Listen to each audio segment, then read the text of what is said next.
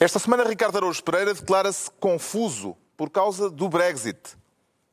Pedro Mexia sente-se insultado e João Miguel Tavares confessa-se voyeur.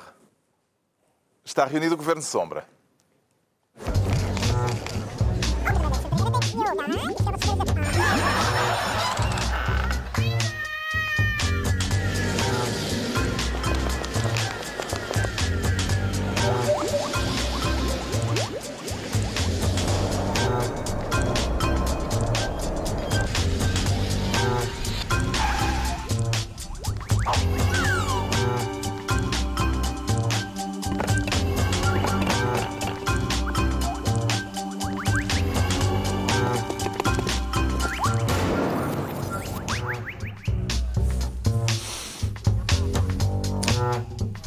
Ora cá estamos, viva, sejam bem-vindos. No final de uma semana que, em que pela primeira vez eh, se concretizou a prisão efetiva de um antigo ministro por tráfico de influência, a semana eh, também em que se ficou a saber que há versos de Álvaro de Campos reduzidos a reticências num manual escolar do ensino secundário. Havemos de falar disso, destes e de outros assuntos, neste Governo Sombra, em que o João Miguel Tavares vai ser desta vez Ministro da Clarificação. E já ficou tudo mais clarinho, uh, João Miguel Tavares? Ficou, ficou assim, clarinho como um, um copo de amarguinha. Assim.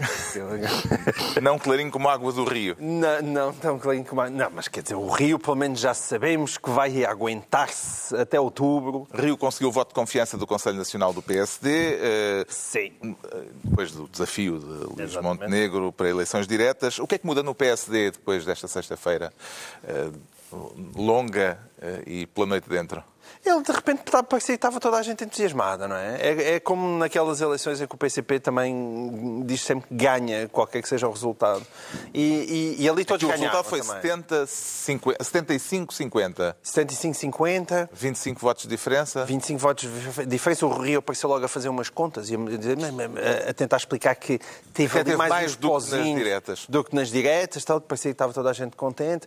Luís Montenegro veio dizer que foi responsável, acordou o PS PSD, não é? Foi ele, que está, o partido estava adormecido e graças a ele uh, uh, ressuscitou. É Pareceu-lhe um estava... resultado suficientemente expressivo?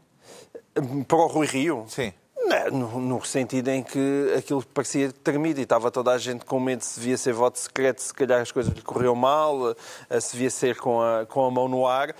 Eu, o Rui Rio é um resultado suficientemente confortável para ele sair reforçado da liderança. E é nesse aspecto que para o Rui Rio é certamente uh, positivo. Uhum. E porquê é que também foi positivo? Porque o seu discurso em que enfrentou Montenegro foi um, é um discurso musculado. Aliás, o Hugo Soares até disse com bastante graça onde é que estava este Rui Rio quando, quando enfrenta António Costa, como quem diz. Ele foi muito melhor a combater Se ele já tivesse feito isto com António Costa, não estaríamos não aqui. Não estaríamos aqui. É uma, uma, uma boa piada. Uh, mas também não é só piada. Eu acho que é verdade. Não estaríamos mesmo ali. Uh, e, e, portanto, podem todos clamar vitória. Agora este entusiasmo parece ao mesmo tempo um entusiasmo um bocadinho de farsolas. Parece um bocado de farsolas, porque é, porque é um vocabulário que não se costuma usar na análise política. Não, mas é, mas é, é, é para isso que eu cá estou. Porque aquele pessoal é ótimo a dar cabeçadas uns aos outros. Mas nós não percebemos o que é, é que sai PSD, dali. Não é? é a história do PSD. E são ótimos a fazer aquilo. E esse é, é um ponto. Para quem está de fora fica um pouco frustrado, que é Porquê que o Rio não é melhor a fazer propostas para o país? É porque eu acho que eles não acham tão divertido como andarem às cabeçadas uns aos outros. E já lá não está Santana Lopes. E já lá não está Santana Lopes. Eu acho que aquela energia é genuína. Porquê? É como quando tu entras numa sala e, e estão a dar o teu jogo favorito ou estão a dar o teu filme favorito, o pessoal entusiasma-se imediatamente. E acho que foi isso que aconteceu agora. E, e para o país. E, e ok, o que, qual é que é agora a linha que o Rio vai seguir que seja efetivamente alternativa ao António Costa? Eu isso acho que não há. E, e isso aí nada, nada se alterou. Será que os críticos do, do Rio Rio, depois deste resultado no Conselho Nacional, vão ver-se obrigados agora a meter a viola no saco, Ricardo Araújo Pereira? Creio que talvez metam a viola no saco, mas deixam o saco aberto. Não, porque, em princípio, vão precisar da viola em breve ainda. Uh, guardam a viola, mas ficam os ferrinhos? Ficam, e ficam o reco-reco, para fazer aquele barulho de fundo que é irritante. Com todo o respeito pelo reco-reco e pelos tocadores de reco-reco. Atenção, não quero cartas. Não te safas, não te safas. Achas que não? Achas não. que vou ter... Oh. É um Pedro Mexia já teve uma vez um protesto jogadores de fagote. De fagote, de fagote, sim. de fagotistas. Mas São atenção, acho que e os não- tocadores de Tira aos fagotes, os, os tocadores de fagote estão associados. Eu duvido que haja uma associação de tocadores de rec-rec, portanto safas-te por aí. Mas eh, esta acalmia parece-me. Atenção que o Ricardo quer falar da substância Peço da questão. desculpa. Peço desculpa. Ah, Não vamos interromper. sim, exatamente. Eu acho que, em princípio, isso vai ficar claro nos próximos 30 segundos. Eu acho que esta acalmia, muito provavelmente, é, como diz o João Miguel, fátua, não é? Eh, porque. ahm, Fato Não, no pode sentido- querer dizer não outra coisa. islâmico. Não no sentido Não, do Ayatollah Khomeini. Não, sem Ws. Ah, exatamente. É porque a gente, às vezes, a gente olha para o PSD e, tem- e fica. Nós temos. Quer dizer, houve aqui grande galhofa com a saída do Santana Lopes, ainda por cima um tipo que sai fazendo uma cisão e funda um partido chamado Aliança. Portanto, tem uma vocação de, de aliar, mas no mesmo movimento em que sai, tem, é, é óbvio que é engraçado. Mas ah, é tempo. E, e de- deixou uma parte do Conselho Nacional com apoiantes dele, Exatamente, exatamente. o que fez com que o resultado fosse mais incerto, apesar fosse de mais tudo. incerto, sim. Mas é, quer dizer, passado, esse, passado essa galhofa sobre a saída de Santana, eu começo a ponderar eh, o seguinte: se calhar a pergunta não é porque é que o Santana saiu, é porque é que há- alguns daqueles ficaram. Porque eles, eles, na verdade, não se entendem nem sequer em relação àquilo que o PSD é. Não é? Uh, Rui Rio É já de sugeriu aqui há não é um tempos, numa entrevista, que aqueles que fossem completamente dessíncronos com a linha oficial do partido podiam fazer, seguir o mesmo caminho de Santana Lopes Exato. e abandonar o partido. Aí está uma sugestão. A liderança do PSD pode descansar até às legislativas ou um mau resultado nas europeias já em maio pode voltar a, a agitar internamente o PSD, Pedro Mexia? Os maus resultados nas europeias, para já, é expectável.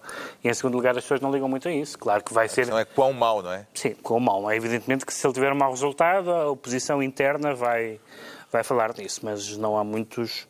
Não há, não há muitas hipóteses, de, ainda por cima ter, tendo sido agora legitimada, não há muitas hipóteses de isso acontecer. Agora, não mudou absolutamente nada, a não ser adiar o problema, porque a linha que o Rio seguiu foi sufragada.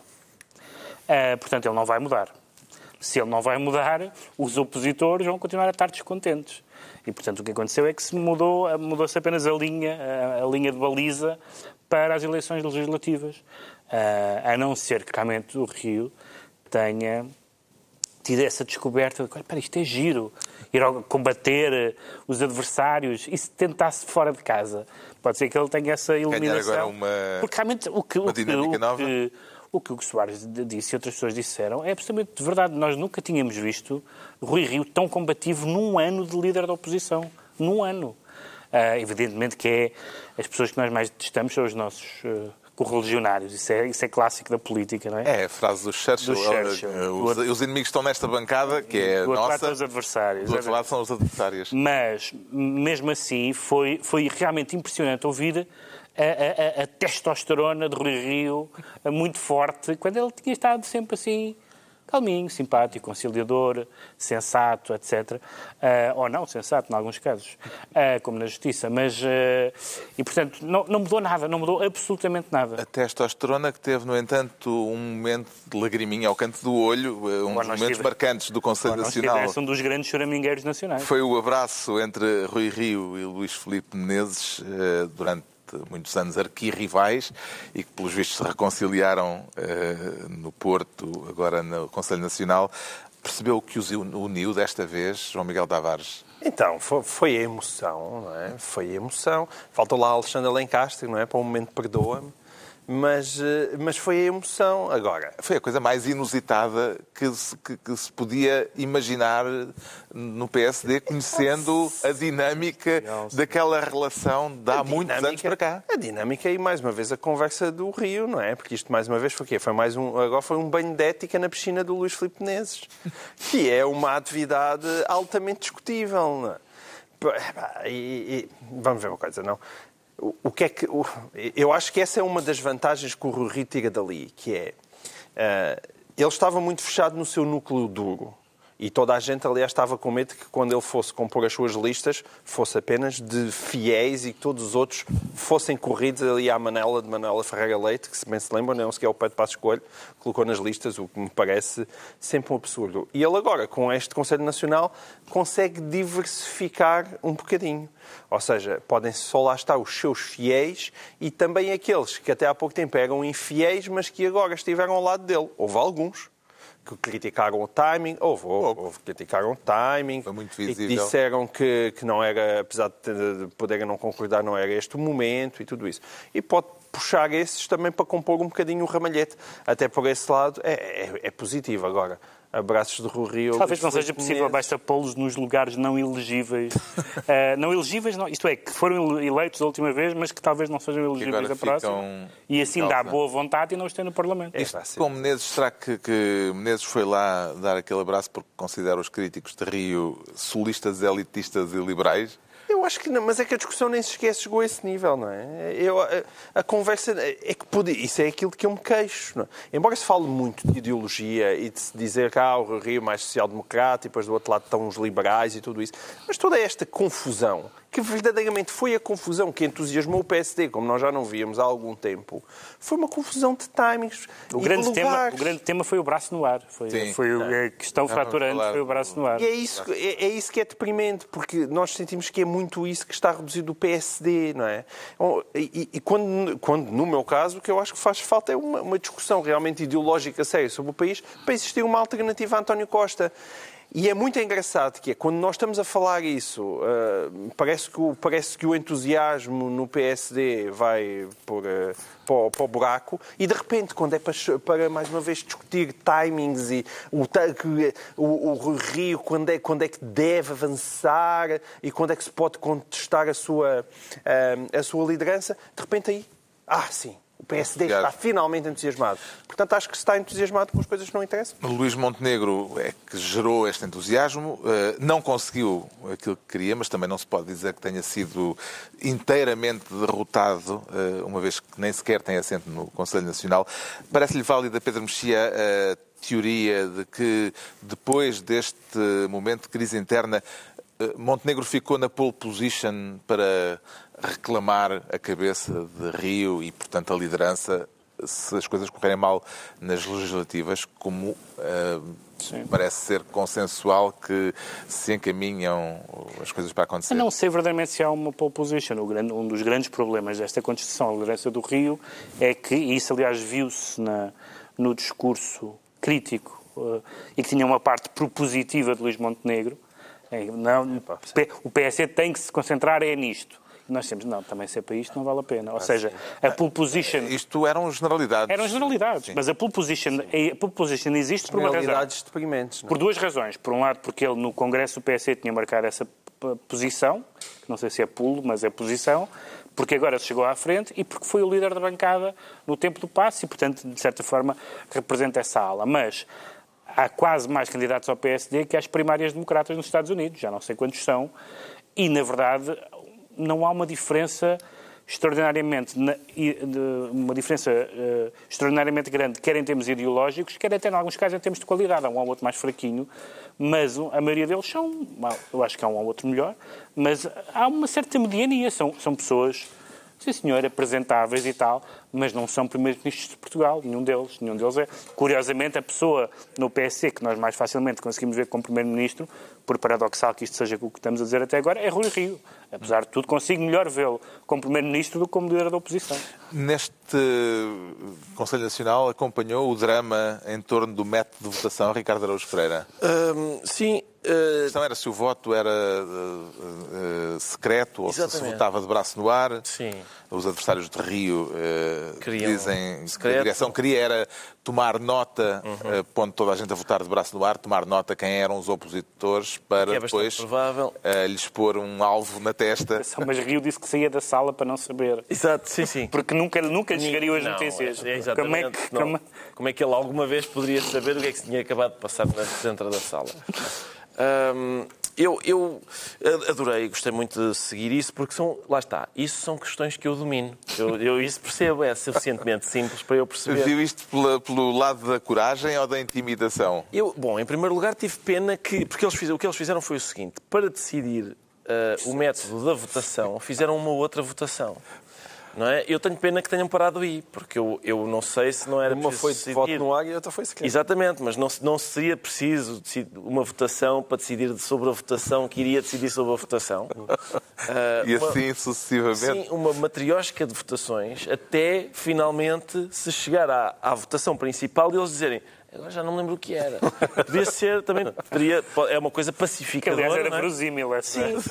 Era uma, seria Às quatro e tal da manhã, a malta lembra-se lá sabe o que está ali a fazer. Seria até um movimento, se calhar, abraçavam-se todos e diziam, pá, olha, vamos lá esquecer isto para trás das costas. Mas o que aconteceu foi que a votação, para decidir a votação, foi feita de braço no ar. E eles, de braço no ar, decidiram que iriam votar é em votação secreta. Respondendo à pergunta, portanto, a questão no, no, de, do voto ser secreto não tem a ver com coragem nem com uh, controle. Intimidação. Quer dizer, quer dizer, o voto é secreto em democracia porquê? Por causa da liberdade, não é? Porque é, mais, é porque a gente vota em liberdade. Voto nosso. O nosso, o nosso.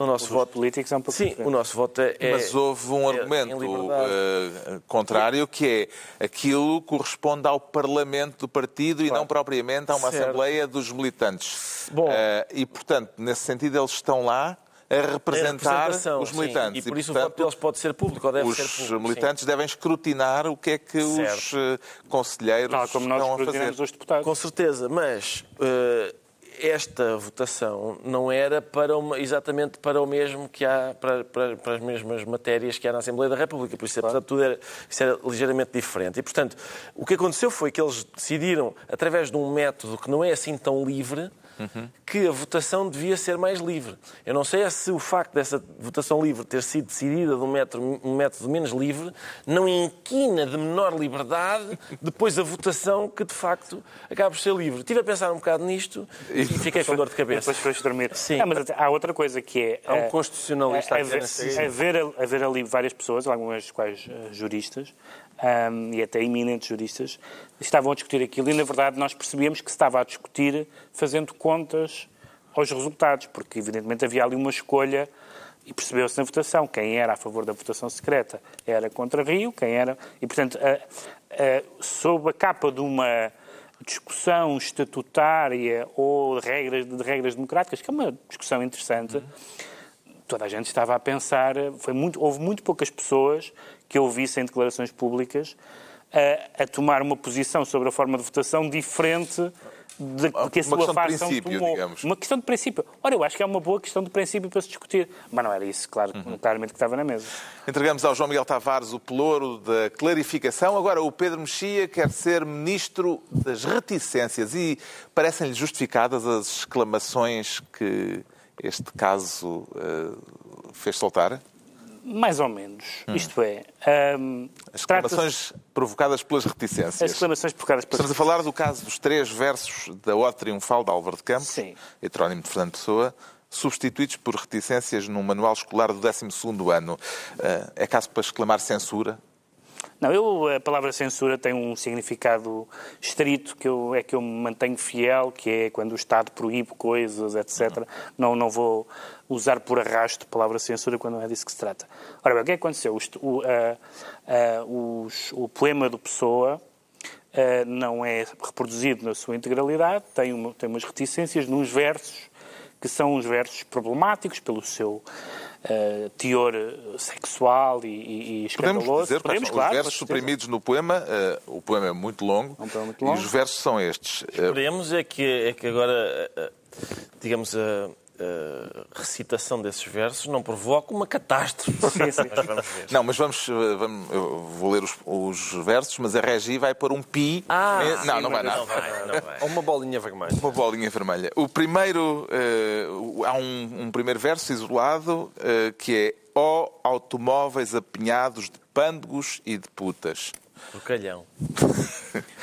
e depois, mais adiante. Pândegos não se diz Não se diz pândegos. mais adiante. E cujas filhas, o sujeito aqui é a gente ordinária e suja, portanto, isto vem de uma frase, de, uma, de um verso anterior, e cujas filhas, aos oito anos, e eu acho isto belo e amo-o, masturbam homens de aspecto decente nos vãos de escada. São estes os versos que uh, foram suprimidos e que, pelos vistos, já há muito tempo Sim. que estavam suprimidos uhum. uh, em vários outros manuais escolares. Isto foi descoberto agora, mas não é propriamente um caso só deste já agora manual só, nesta altura. Só uma nota, porque os versos foram tão bem lidos. O à parte, e eu acho isto belo e amo, continua a ser de Álvaro de Campos. Pois é, que parecia que eras tu. Sim, sim. Parecia que eras tu a concordar Parecia que era realmente. Vaz Marques. Aprecio. Não, é Álvaro de Campos. Continua a ser Álvaro de Campos. Não me arranjei problemas. Também tive essa sensação. Não, atenção, vamos lá ver. Publicar. A, a, a Porta Editora diz que os versos foram suprimidos por uma preocupação didático-pedagógica. Didático-pedagógica. Vamos lá ver. Eu compreendo que, que um, que um poema seja, ah, até por razões de espaço ou por outras razões, seja reproduzido apenas em parte, que haja al- al- alguns cortes, etc. Ahm, este- estes, estes versos não são os mais didático-pedagógicos que eu- assim como me ocorrem, de facto. Isso é, isso é uma evidência que não vale a pena, que não vale a pena eh, contestar. Mas também é verdade que o Fernando Pessoa, salvo erro, tem outros poemas. é? Tem- acho, que, acho, que há, acho que há mais poemas. E neste, neste contexto que, que nós vivemos, que é um contexto de que de que, de que há uma vigilância. Aliás, houve algumas reações. O que mais me, já não me digo que me impressionou, porque já estou habituado a isto, foi as pessoas, houve, houve comentários pessoas a sério a dizer realmente porcalhão, pessoa, não sei quem mais. E houve uma pessoa na, na, na, na não sei onde, que, que devia ser numa caixa de comentários, enfim, num sítio nobre da- do, do mundo, ah, mas que dizia... que não frequentavas casa. Ah, então não frequento. É assim que eu te apanho. Então, claro que foi em caixas de comentários, sobretudo os meus colunistas não favoritos. Eh, em que diziam, sim, as pessoas ainda por cima eram reacionárias. Ou seja, abriu-se, e essa é a parte que me preocupa mais do que se o poema estava na integralidade ou não, abriu-se esta caça à moralidade e à discussão sobre a moralidade da arte, sobre as opiniões políticas do autor, esquecendo completamente a coisa mais importante daqui que um poema não, não tem a ver imediatamente com a vida e, portanto, este poema não pode ser considerado uma apologia da, nem da pedofilia, nem, do, nem de coisa nenhuma. É um poema, é, uma, é um poema provocatório. E dá-se o caso de estarmos a falar de um manual escolar para estudantes de 17, 18 Sim. anos, não é? Podem já ter visto coisas também, eventualmente. Mas, portanto, as pessoas, como, como tu disseste, as pessoas que estão a validar a supressão dos versos acusam o Pessoa de ser reacionário. Portanto, são pessoas que estão Exatamente. a validar uma opção reacionária. Coisa que ele era um bocadinho. Vá, Dizer- e era, era, isto não, não, não está em causa. Vamos dizer. Agora, dizer, vamos suprimir os não é, versos só, a que este isso não é, um- só que isso não é um juízo literário. Não, isso, ora, está. Isso não é, é- é- Realmente este programa tudo mexe, pá. Isto A não mesa de vida própria. Mas eh, essa, essa, ideia, eh, essa ideia que me pareceu mais problemática, que é, mais uma vez, se vem, para já se vem criar esta coisa, conversa sobre a censura, que eu acho realmente abusiva, mas esta ideia de que realmente isto, isto é imoral, isto, é, isto não é próprio. E, de facto, não é, como é é? didático-pedagógico, eu percebo perfeitamente que não, que, não, que não queiram ter estes versos. Provavelmente podiam ter escolhido outro poema, provavelmente eu, eu, eu não li se há uma explicação, provavelmente há, se há uma explicação do contexto do poema, do que é este tipo de, de, de- de- gritos futuristas, eh, antiburgueses, etc. Tudo isso tem um contexto histórico que faz explicar o poema e que se torna até um bocadinho aborrecido para quem já conhece esse tipo de, de poemas. E as reações preocuparam-me mais do que, a, do que o ato Do que a supressão. do em que a supressão, embora acho que a supressão podia ter sido evitada, podia ter suprimido a supressão, eh, porque, como digo, ele tem mais poemas. Sim. Que considerações morais é que lhe ocorrem, eh, Ricardo Araújo Pereira, a respeito do badalhoco do Álvaro de Campos? Nenhuma, até porque essa é uma idiosincrasia curiosa minha. É, eu não costumo, não me costumam ocorrer considerações morais a respeito de arte. E, e mais ainda, de uma pessoa que não existe. Exato. Que é Álvaro de é Campos. Álvaro de Campos. E, portanto, tenho muita, eh, tenho muita dificuldade. Mas Isso em percebo si que a é capaz de ser imoral. Então, é, o- um, um homem fazer-se passar por outro. Pois é, é verdade, exatamente. É uma- Mas eu percebo que a moda seja essa, de fazer considerações morais a propósito de um trabalho artístico. É o chamado perfil falso. É o perfil Na- falso, Na, é net seria um perfil falso. Exatamente. A fazer considerações morais a, par- Já a, estava bloqueado. a propósito de um trabalho poemas artístico desses não passava no Facebook. é uma moda. atual, de facto, e portanto, e nós temos assistido a várias manifestações dessa moda. Ah, é óbvio que a Lolita, embora a Lolita, a Lolita não tenha 8 anos, era já uma calmeirona, já com 12, ah, mas, mas é, a gente pode ler a Lolita e dizer: Ah, ah então, mas. Ah, e, e o do Carlos da Maia e esta Maria Eduarda, ah. Sim, eh, podemos todos fazer esse exercício. Não é exatamente uh, uma maneira de ler as coisas, ou de olhar para quadros, ou de ouvir músicas, ou de assistir a óperas. Não é, não é a maneira Mas não é correta. isso que está aqui em questão. Sim, não, também é, também é isso que está aqui em questão. Eu acho que, quer dizer, certo, é- são, são jovens de 17, 18, 17, 18. 18 anos, 19, se forem burros e tiverem chumbado, tiverem chumbado. As forem burros também não percebem. Não, mas é, o- é o tipo de, que, digamos, que é uma. É a faixa. É, que são capazes de perceber. Esta parte acho que percebem. Não sei se chocam, não sei se, não sei se, se os choca, porque é a faixa etária que provavelmente vai ler ah, o Álvaro de Campos após ter jogado uma partida de Grand Theft Auto em que ganhou pontos por violar duas prostitutas e atropelar outras cinco.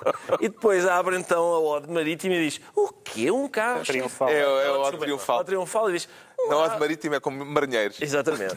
Também, Também é fresca a de marítimo.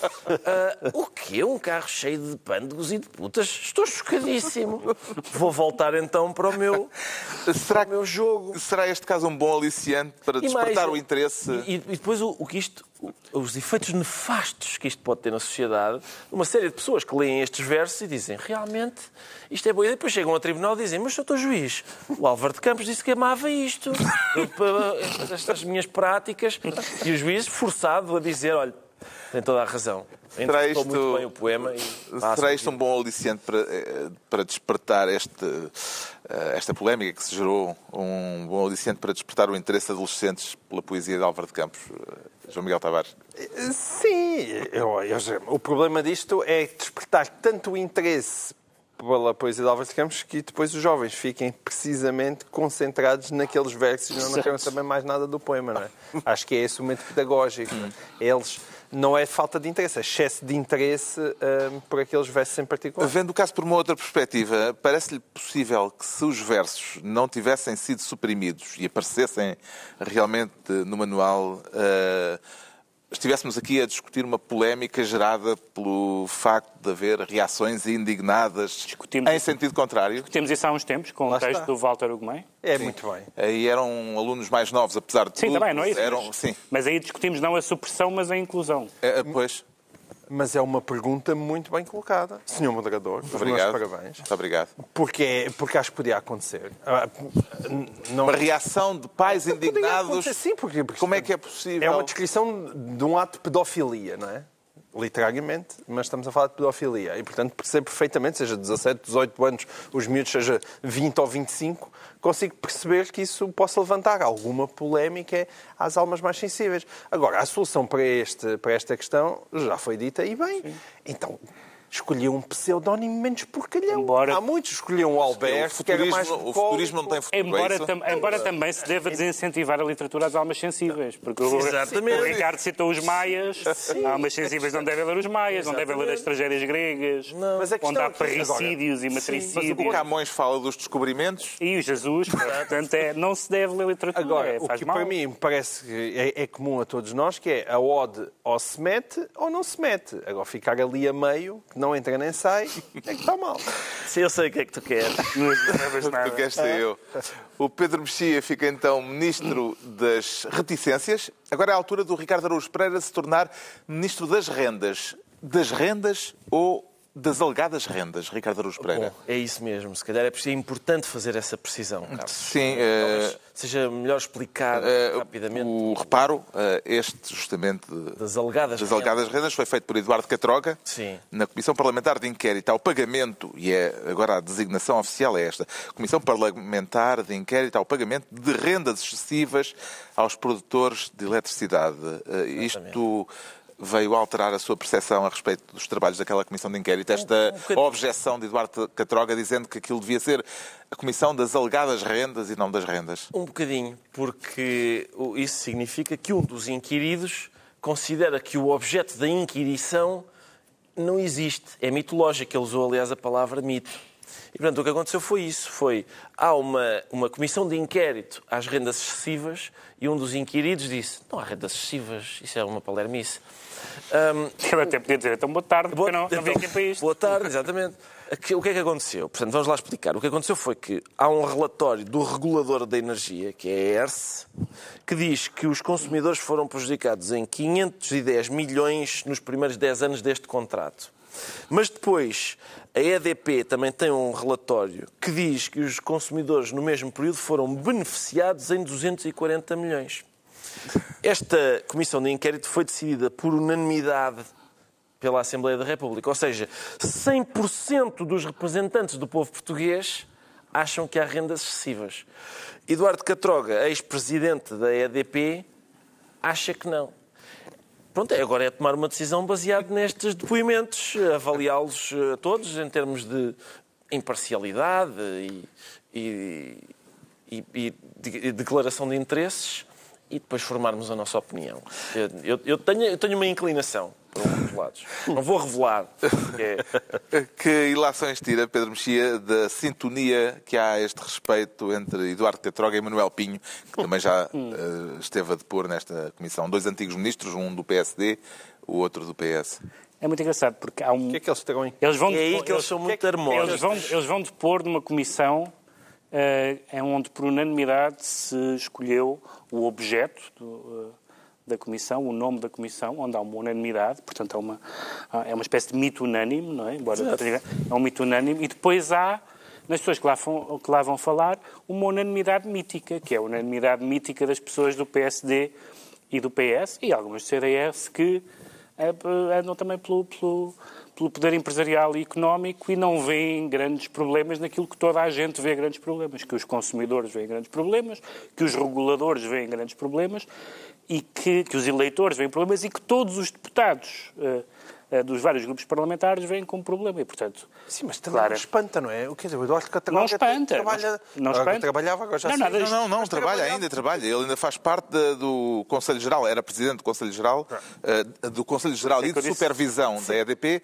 Agora já não é presidente, mas ainda faz mas parte do, que é que desse Conselho Geral e de supervisão. a opinião do Eduardo Catarina? Claro que o homem vai dizer que as rendas não são excessivas. Só... Se a gente agora for buscar, perguntar ao Alexandre Soares Santos se os preços no Pingo Doce estão baixos ou altos, ele diz, não, isto é altíssimo, é uma vergonha dinheiro que vocês pagam. Como é evidente, não, não é? Aquilo é a vida dele. É, é, o, é o ordenado ao final do mês. Ele vai dizer, não, realmente, isto realmente na EDP, andámos aqui a sacar à grande e à francesa durante estes anos todos. Deixa-me só esclarecer, o Carlos disse que ele era eh, presidente... Já foi, eu, foi sim, presidente Eu acho que ele era do Sherman. Sherman. É a mesma coisa, só que é em estrangeiro. e por isso ganha-se mais. Tem outra dignidade. Sim. Uh, ficou surpreendido João Miguel Tavares ao ouvir Eduardo Catroga. Eduardo Catroga diz que isto uh, começou com a Troika, este problema uh, da ideia das rendas excessivas. Ficou surpreendido ao ouvi-lo dizer nesta audição parlamentar que, ou criticar Passos Coelho por não ter sabido bater o pé à Troika. Pá, se calhar vocês podem me ajudar a avivar a minha memória, mas não foi este senhor Eduardo Catroga que esteve também envolvido na negociação do memorando de entendimento? Foi ele que Eu até essa... acho que houve umas fotos e tudo. Foi ele que tirou assunto, a foto é? e tudo, não foi? Foi ele que tirou a foto. Ah, portanto, o que é que fez o Pedro Passos Escolho durante o tempo que cá esteve? Foi aplicar o programa da Troika é criticado por ter aplicado, aparentemente, no início, com algum entusiasmo excessivo. Porque aquilo era para aplicar, mas era para aplicar tipo à Costa e Centeno, que eles também o tinham aplicado, mas tinham feito um ar muito sofrido. O que é que o, o Passo Escolho não fez? Esse ar sofrido logo à partida, e então devia ter batido o pé à troca. Não sei o que é que é bater ao pé à troca. Até hoje é uma atividade que eu não conheço. O sentimento que ele tem em relação às, às rendas excessivas, o Eduardo Catroga, é o sentimento que eu tenho em relação a bater o pé à troca. Estamos uh, equiparados. O Ricardo Araújo Pereira fica assim ministro das rendas, uh, ou das alegadas rendas, cada um decidirá no seu próprio juízo. Não estamos aqui para influenciar Exatamente. ninguém. Uh, estão entregues as pastas ministeriais para, para esta semana. Vamos eh, estar para a semana em Albergaria à Velha. O Governo Sombra vai reunir-se no Festival Risórios. Estão todos uh, convidados. Daqui a pouco ainda voltaremos a dar mais indicações sobre isto. O início de uma longa digressão. O início de uma longa digressão. Uh, para a semana é Albergaria à Velha. Agora o Pedro Mexia declara-se insultado. insultado. O que é que não admite que lhe chamem Pedro Mexia? É jurista. Realmente é, não admito. Levaria a mal, por exemplo, que o considerassem de extrema-esquerda? Curiosamente, eu sei que isso é difícil de acreditar, já me chamaram uma vez num blog. Já me chamaram, Extrema-esquerda? Não, disseram o Vermelhusco Pedro Mexia. Era um blog de extrema-direita, é verdade. Vermelhusco Se calhar é- foi porque tinha bebido um copito a mais, não? Sim, Não, defendi que não se deviam deixar eh, Ou teve uh, morrer imigrantes. eh, Devia ser uma coisa dessas desumanas que eu defendi. Bom, Essas coisas da extrema-esquerda. exatamente, é isso. Manias. Eh, e, Aparentemente já tem isso em comum com Catarina Martins. Sim, porque ela- o que ela disse foi que não. Que, que se sentia insultada quando classificava o bloco de eh, extrema-esquerda. Sim. Ahm, ora bem, para já. é- Eh, de- eh, uma razão. de- nessa entrevista ao Observador, ela diz Sim, sim. que eh, extrema-esquerda está associada a totalitarismos, a perseguição, a ódio. É verdade. E não temos E- cá disso. É verdade. E, porta- e, portanto, portanto, vamos formar um partido cujas origens ideológicas não têm nada a ver com perseguição, ódio e terrorismo, como o maoísmo, o trotskismo. É verdade que o Trotsky, que o Trotsky também... Levou com uma picareta também- na cabeça. Também levou com a picareta, mas também, enfim... Se tivesse tido oportunidade, Então, enfiava com o picador Então, não teve oportunidade, teve bastante oportunidade. Bom, portanto, eh, não vamos... Há pessoas do Bloco que, que são, digamos, socialistas de esquerda.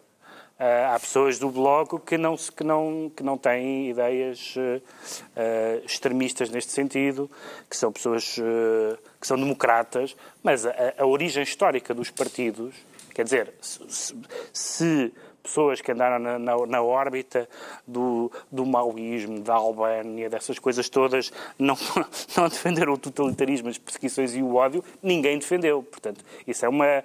Agora, o Bloco não sabe bem o que é ideologicamente. É uma federação de esquerdas, muito diferente. Tem, teve, das últimas eleições, muitos votantes que não são de extrema, não são sequer de esquerda radical. Depois ela Ah, defendeu. ela diz que prefere que lhe chame, que chamem ao Porquê? Bloco Por- Partido de Esquerda Radical. que a esquerda radical vai à raiz. Bom, então podemos dizer, por exemplo, que os fundamentalistas, quer cristãos, quer islâmicos, só defendem os fundamentos da sua fé. Não, são fanáticos. São fanáticos. Os radicais são fanáticos. Po- sempre que puderam, sejam radicais religiosos, sejam radicais uh, políticos, uh, sempre que puderam, odiaram pessoas, mataram pessoas, instalaram regimes ditatoriais, sem exceção, à esquerda e à direita, sem exceção. Não há essa ideia de que há um radicalismo bom. eh, não, não, não, não percebo que livro de história é esse. Eh, e, portanto, mesmo essa tentativa de não. Ou seja, a ideia era não confundir, sei lá, com, com um partido claramente. eh, eh, como o MRPP, por exemplo, é? que provavelmente não terá grande problema com a expressão extrema-esquerda eh, e, com, e aí sim com esse legado chinês e não sei o que mais. Ah, mas mas são, são, não faz muito sentido estar com essa, porque vamos, vamos eh, supor que tinham que abandonar o bloco, vamos supor este, tinham que abandonar o bloco, já não estou a falar dos militantes, dos eh, simpatizantes ou dos votantes, os militantes que apoiaram e que ainda apoiam, em alguns casos, regimes que não são democracias sob nenhuma definição da palavra. Bom, seria um refluxo muito grande. Portanto, estamos a brincar com as palavras. Nós decidimos, em Portugal, que a extrema-esquerda é aceitável. Tudo bem, não- tenho nada contra isso, nem a favor. É, um- é uma decisão que, o- que as pessoas fizeram. Mas não vale a pena fingir que, como é que é, que se é... É o contrário da canção de Sérgio Godinho, não é? Não é Pode alguém ser não é? Pode alguém não ser o que é. Ahm, e essa é, é- agora, não, não estou a dizer que seja Catarina Martins pessoalmente, certamente não é boa parte do eleitorado do Bloco, mas não vamos apagar a história. Nós sabemos onde é que vêm aqueles partidos. Que significado político dá a esta questão terminológica, João Miguel Tavares? Dou um grande significado político, porque é extremamente divertida. Cuidado, não é extremamente, é radicalmente. E, Não, é extremamente divertida, radicalmente divertida também, porque eh, eu só discordo da Catarina Martins aí, que é, eu acho que hoje, atualmente, o Bloco não é de facto de extrema-esquerda, não é de esquerda radical e também muito menos é antissistema, porque foi outra coisa que ela disse, que não se importava que dissessem que fosse que é um partido antissistema. Tanto isto... isto Quem apoia o governo não costuma ser antissistema. Isto É, tanto se minha, aplica ao é Bloco como se aplica ao PCP. Que é, eles só são isto, que é historicamente, como estava a dizer o Pedro Mexia, de facto, isso podes dizer que são de extremo e radical o que quiserem, ou sei lá, quando nós vamos ler o Avante. Não é? Quando nós lemos o Avante, realmente estes senhores são muito radicais, ou quando lemos o esquerda.net. Ou então, de, repente, quando eles falam do estrangeiro, A diferença é que PCP, toda a gente- tipo, quando falam da Venezuela, parecem A, radicais. diferen- a diferença é que o Partido Comunista não faz a menor fita. Os regimes de que o Partido Comunista é amigo, é amigo, vai à festa do Avante, defende-os, faz comunicados. sei, não- também- faz fita nenhuma Mas, mas não sei se, se, se pode-se perguntar essa, essa, essa- isso também ao Jerónimo. Eu não sei se ele também gostaria muito que fosse chamado de extrema-esquerda. Não, não, não estou a falar de E- extrema-esquerda. Estou a falar acho de... que provavelmente não, negaria estou a- também Não, não, claro que não. Claro, nem, nem, é, Extrema-esquerda nem é essa a linguagem do O PC. PC não aceita ser considerado estou só, extrema-esquerda. estou só a dizer, estou só a falar do ódio, do totalitarismo, não sei quem mais. O esquerdismo é a doença infantil do comunismo. É Não há, dúvida, não, há dúvida, não dúvida nenhuma sobre o que é o regime da Coreia do Norte, certo? Não, não há dúvida E nenhuma. não há dúvida nenhuma que o PC apoia, não claro. finge que não, que não o conhece Não, não, o que eu te estou a dizer é Honra-lhe seja. são coisas que existem ao nível do discurso. Mas isso é como nós irmos para um bar, estar ali alguém que nos promete o Kama Sutra e depois, quando vamos para a cama, é só posição de missionários. E isso. Parece-me É, baseado é em experiências reais. Mas se eu- a velocidade com que ele. eh, Se calhar passa um cartão no fim do programa a dizer eh, neste programa foram usadas eh, situações baseadas em experiências reais. E Depois isso foi o que Pessoa, aconte- isto Mas não atenção, foi o que aconteceu entre 2015 e 2019. 2015 a 18 de 2019 é a posição de missionário do PCP e do Bloco de Esquerda. E se calhar foi bom para eles, que eu até acho que a posição de missionário muitas vezes é injustamente desvalorizada. E se calhar foi bom para eles. Era a nota que faltava. Quem é que anda a desvalorizar A é posição de missionário. falado? Não, a posição de missionário é muito desvalorizada, no sentido que diz, ah, aborrecido e tal. Parece que um gajo tem que ser modernaço e, e na posição de missionário parece, parece que és velho, não é? Não sentes isso? Fica a nota. Mas também achas que é injustamente desvalorizada. Se é desvalorizada, é injustamente, sim, com certeza. Eu recordo que estamos a falar do Bloco de Esquerda. não sei se. Agora que o Bloco já não quer ser considerado de, de extrema esquerda, acha Nunca quis, possível, eu, sim, acha possível, Ricardo Araújo Pereira, vermos Catarina Martins um dia destes a cozinhar eh, arroz de atum logo de manhã num programa de televisão? T- talvez. Eu, eu, eu sei que houve um. É uma ideia, foi uma coisa que me ocorreu. Ocorreu-lhe, sim. Eu sei, eu sei que houve esta semana um acontecimento político-culinário. Eu eu gostava de o analisar, tenho de pensar mais profundamente nele, porque acho que é um. É um há- aquele refogado é prenhe de significado político, acho eu. Ah, não sei se. O arroz de atum era aquilo que se fazia nos acampamentos, quando a Eu sei, malta ia acampar e não sabia fazer mais nada. Prenhe de significado político. Não sabia fazer É, mais arroz nada, fazia arroz de é que atum. Fazia arroz É, é exatamente. E, mas mas não, não sei, não sei, talvez é possível que Catarina Martins também. É possível que toda a gente, aliás, comece a entrar no circuito de- das manhãs, que é, que é o horário nobre neste Então, momento. claro, não, não havia o circuito da febre, então é, é igual. Era E da carne eu- assada. Da Exatamente, carne assada. é isso, é o da carne É o assada. Isto circuito é, da carne assada aplicado à televisão. é possível que, que isto seja também um grito de revolta contra a carne assada, que é, é só o que se come nessas, nessas turnés da, da campanha eleitoral dos políticos. É, Menos o pano, o pano não alinha nisso. o pano. Está esclarecido porque é que o Pedro Mexia diz sentir-se insultado. Quanto ao João Miguel Tavares, declara-se voyeur. Hum. E que tal está à vista até agora, eh, João Miguel Tavares? Eu, está ótima. Eu sou, sou um velho apreciador. Que tipo de voyeurismo é que o Eu estimula? sou escola janela indiscreta. Não, sim, há muitos que me estimulam, mas não vamos falar aqui desse, embora o programa não? ficasse mais interessante. Não, é um, é um menos interessante, mas que eu acho que é necessário. Esta expressão foi utilizada pelo advogado de Armando Vara à entrada do estabelecimento prisional de Évora, não é? Quero falar da prisão de Armando Vara e das críticas que o advogado do, do antigo ministro fez à comunicação social Sim. por não largar o osso. Exatamente, que é acusando de, de, de, voia, de voyeurismo. E aquilo que eu queria dizer sobre esse assunto é: eu até consigo perceber a acusação que, que seja voyeurismo, mas infelizmente, e digo infelizmente porque se nós vivêssemos num país perfeito e ideal, eu era, evitava-se haver câmaras de televisão quando há um senhor ah, já de uma certa idade, que nunca certamente lhe esperou que aquilo lhe acontecesse a entrar dentro de uma prisão. Mas, infelizmente, no país que nós vivemos, eu acho que aquelas imagens fazem sentido e são necessárias. Ahm, não são simpáticas de ver, aliás, porque o próprio Armando Vaga estava, evidentemente, como, como facilmente se compreenderá, bastante em baixo. É, é, é duro estarem a meter microfones à frente da boca Ele numa altura daquelas. condenado. eh, Ele já vai foi condenado. passar um tempo na prisão. Sim. Não é suficiente como condenação social? O resto não será já humilhação, pura e simples? Não, infelizmente, eu acho que ainda não é suficiente como condenação social, porque acontece muito pouco. No dia em que já houver 300 presos por tráfico de influência e 3 mil presos por corrupção, pode ser que um dia se venha, claro que tudo isto seria uh, ridículo. E, e porquê é que é só a Tendo em conta que, é que é- há uma câmara dentro do, Acho que- da cela, uma Acho que semana não, de não, Big não. Brother dentro da Acho que não há necessidade. Isto é, é, é como... para ver como é que, Não, não. como é que Não há necessidade. É como, é como o nos filmes prisioneiro séries. está Não. verdadeiramente a pagar à sociedade. É como nos que filmes e nas séries de televisão. É, é- Acaba-se o filme com a pessoa a entrar na prisão. Agora, essa Mas imagem, é o equivalente essa ao- espécie de The Hand, eu acho que é, que é Mas já tinha importante. testado este argumento. Acho que é importante. Mas é- isto para ti é o equivalente ao avistamento de um OVNI, não é? Toda- Ninguém nunca tinha visto isto. Ninguém facto, nunca tinha visto isso e, portanto, é normal que a comunicação tráfico. social esteja lá. Mas meter a câmara na, na cela já era ir chafurdar Já na é nave espacial, sim, já é- ver sim. lá aquela gente toda cheia de gosmas Já é Big Brother. de outros planetas. Certo. Exato. É isso- mesmo. Com que sentimentos é que acompanhou Ricardo Araújo Pereira os últimos momentos de Armando Vara em liberdade? Com alguma amargura, eh, Carlos, porque soube- soube-me pouco eh, todo, todo, todo este, estes anos que ele eh, esteve a... Eu gostava muito daquela série O Fugitivo, eh, que andava atrás de um maneta, eh, para, para demonstrar a sua inocência.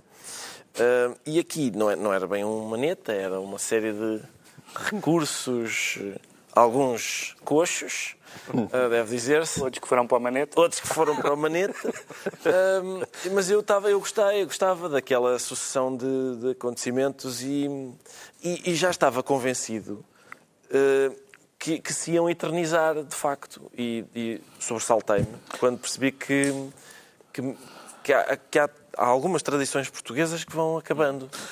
É pena. Na prisão, o antigo ministro e antigo banqueiro vai ter uma televisão na cela. Não vai ter uma câmara de televisão, Exato. mas vai ter um aparelho de televisão.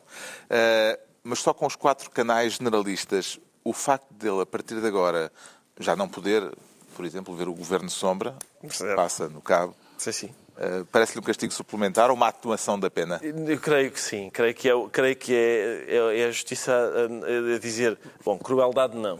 Eh, por isso fica, fica Então fica com os acesso. quatro canais fica abertos. Só, fica só com os canais abertos e ver já é o suficiente. Já é, já é castigo suficiente.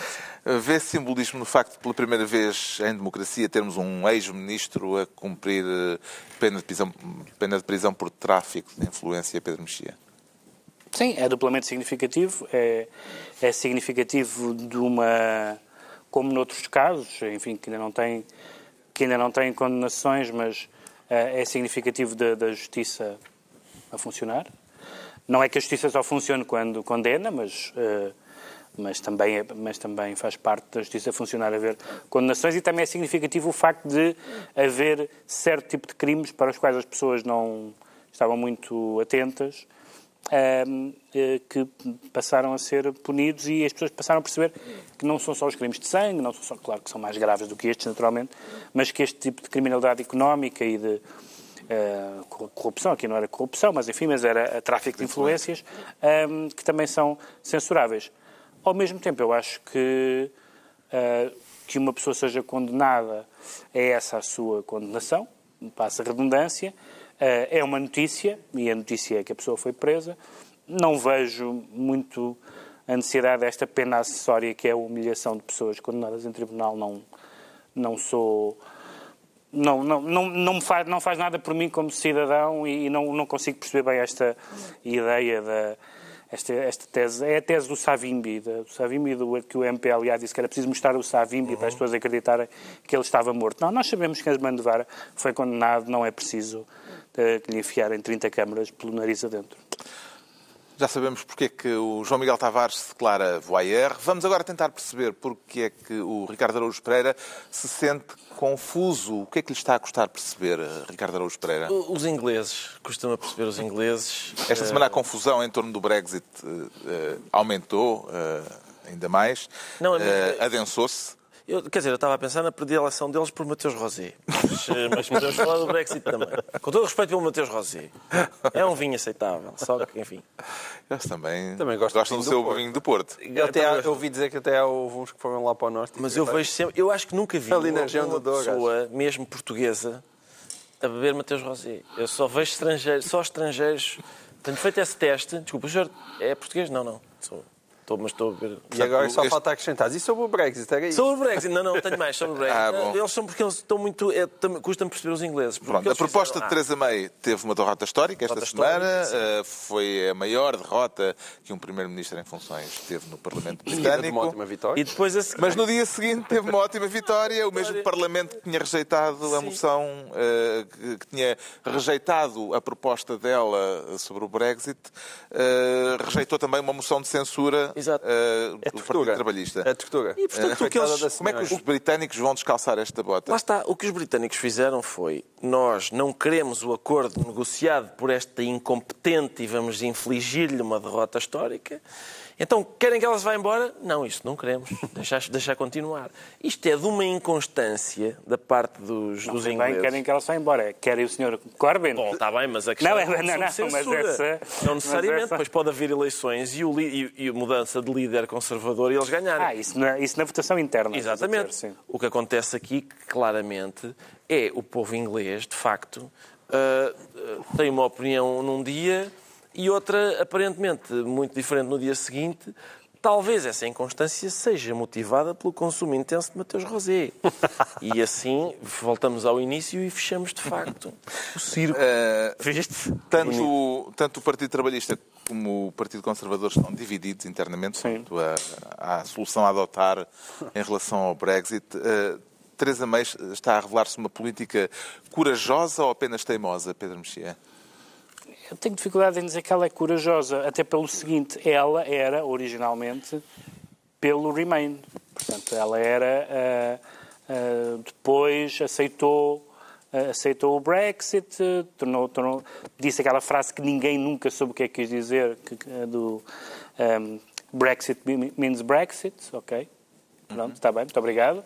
Isso eu percebi. Mas depois os, os, os ingleses fizeram esta, deram este passo e este passo foi dado num, num caminho jurídico e político inédito na história da Europa. Nunca nenhum dos fundadores da União Europeia pensou que alguém quisesse sair deste magnífico clube. Ah, os próprios ingleses não faziam ideia como é que as regras funcionam.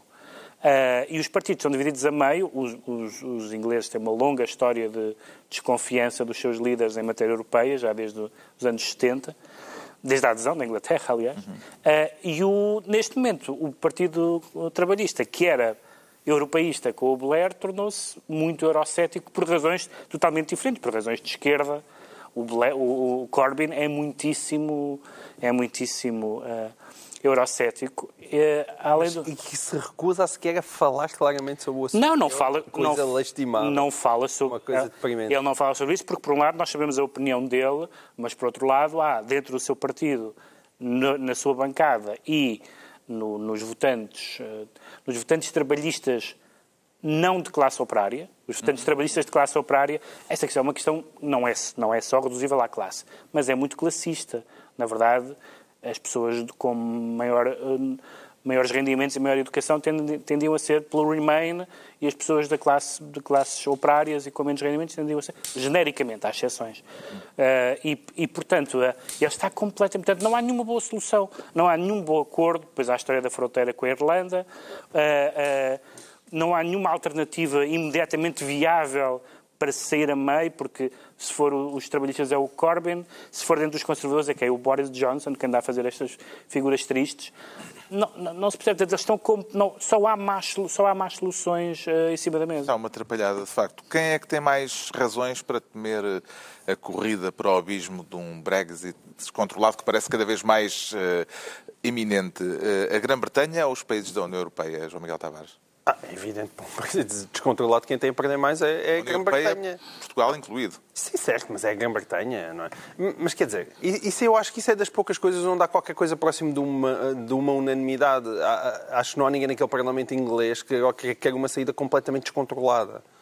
Agora, qu- qual é que é a saída controlada?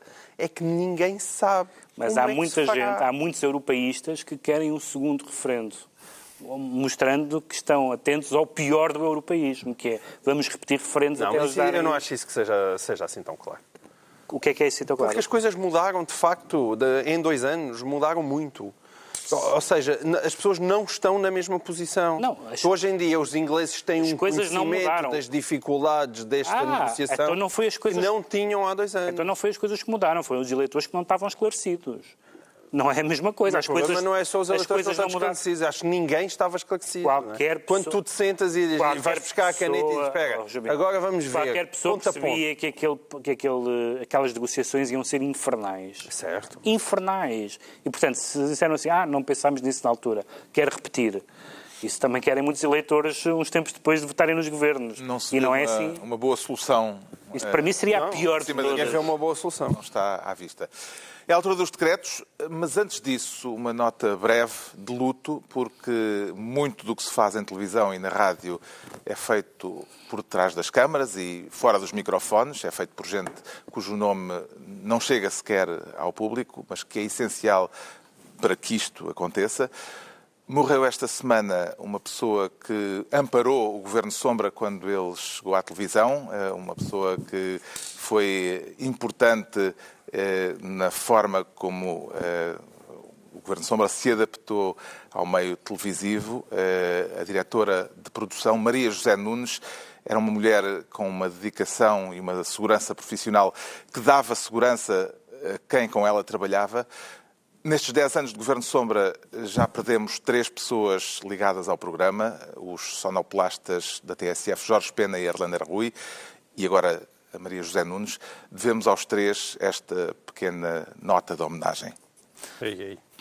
Agora sim os decretos, e o Pedro Mexia decreta cabeças falantes.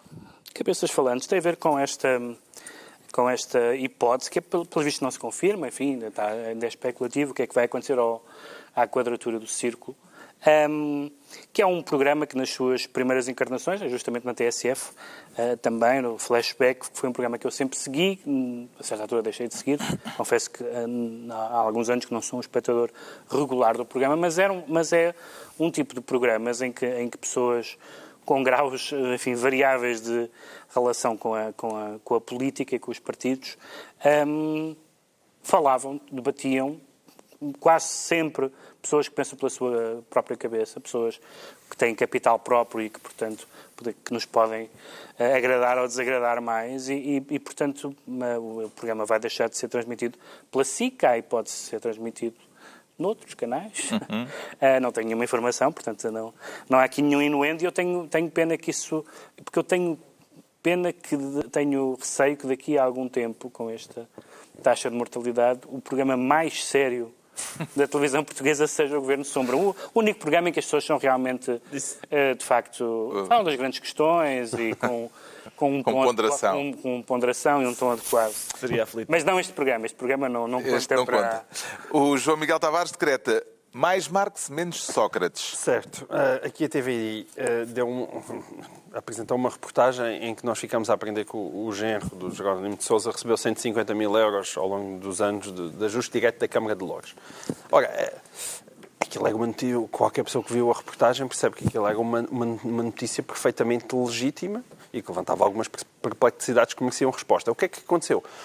Bom, na própria reportagem, o, Bernardino Soares defendeu-se muito mal, eh, o Jerónimo de Sousa ficou verde e porque nem sequer soube responder à pergunta. E depois, no dia seguinte, o, PSP, o PCP lança um comunicado oficial que é uma coisa inacreditável, uma resposta a José Sócrates, que é mentira, manipulação, difamação, uma calúnia e até acrescentou que a TVI anda a branquear o fascismo, coisa que nem o Sócrates se lembrou. Deve estar lá na ericeira. Bolas, deviam ter lembrado dessa. E, quer dizer, e onde estão as explicações? Onde estão os factos? Onde estão os argumentos? Zero. É evidente que a reportagem até pode ser altamente injusta para o senhor.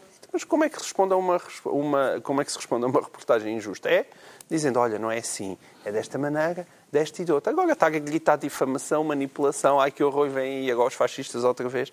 É ridículo. O Ricardo Araújo Pereira decreta porrada, porrada. Era assim? Exatamente, é isso mesmo. Ah, porque, e- exatamente, e acho que a divisão silábica está bem feita. acho que é exatamente isto. Os dois R's separados por um F. Estás a Exatamente. escandir? Sim, julgo que sim. E, e, portanto, ah, sim, porque houve deputados à pancada, ah, ou, ou quase à pancada, não sei bem. Ah, foi ah, Ascenso Simões. Eu tinha já ficado de pé atrás com o Ascenso Simões, porque ele tinha andado à pancada aqui há tempos, não é à pancada, uns insultos assim muito azedos com um deputado do PSD. E eu pensei, olha, este tipo se calhar é um daqueles trogloditas fanáticos políticos. Não era do CDS? Acho que era do CDS. Ou ou o CDS. Mas não, é, é só um troglodita, porque ele desta vez pegou-se à pancada com um tipo do próprio partido. Ahm, o que, em E princípio- foram separados por e João foram Soares, separados por João Soares, que é, porque é uma pessoa calma, que não aprecia pancada. saiu do Não governo promete por prometer pancada a um, um colunista de jornal. E Isso é para salientar a incoerência de João Soares? Não, não, é para salientar. Há incoerência, uma vez que ele ofereceu lambadas Só e agora lambadas. não deixa os outros chegarem a vias de facto. E, neste, e consegue, ainda assim consegue ser a pessoa mais sensata desta, desta situação. Não é, não é fácil, não é fácil. Está concluída assim mais uma reunião semanal. Dois a oito dias vamos voltar a sair do estúdio. O Governo Sombra vai estar no Festival Risórios, em Albergaria à Velha. Estão todos convidados para sexta-feira, às 21h30, no Cineteatro Alba. Na televisão e na rádio é a hora do costume e com os suspeitos do costume, Pedro Mexia, João Miguel Tavares e Ricardo Araújo Pereira. Até à Albergaria.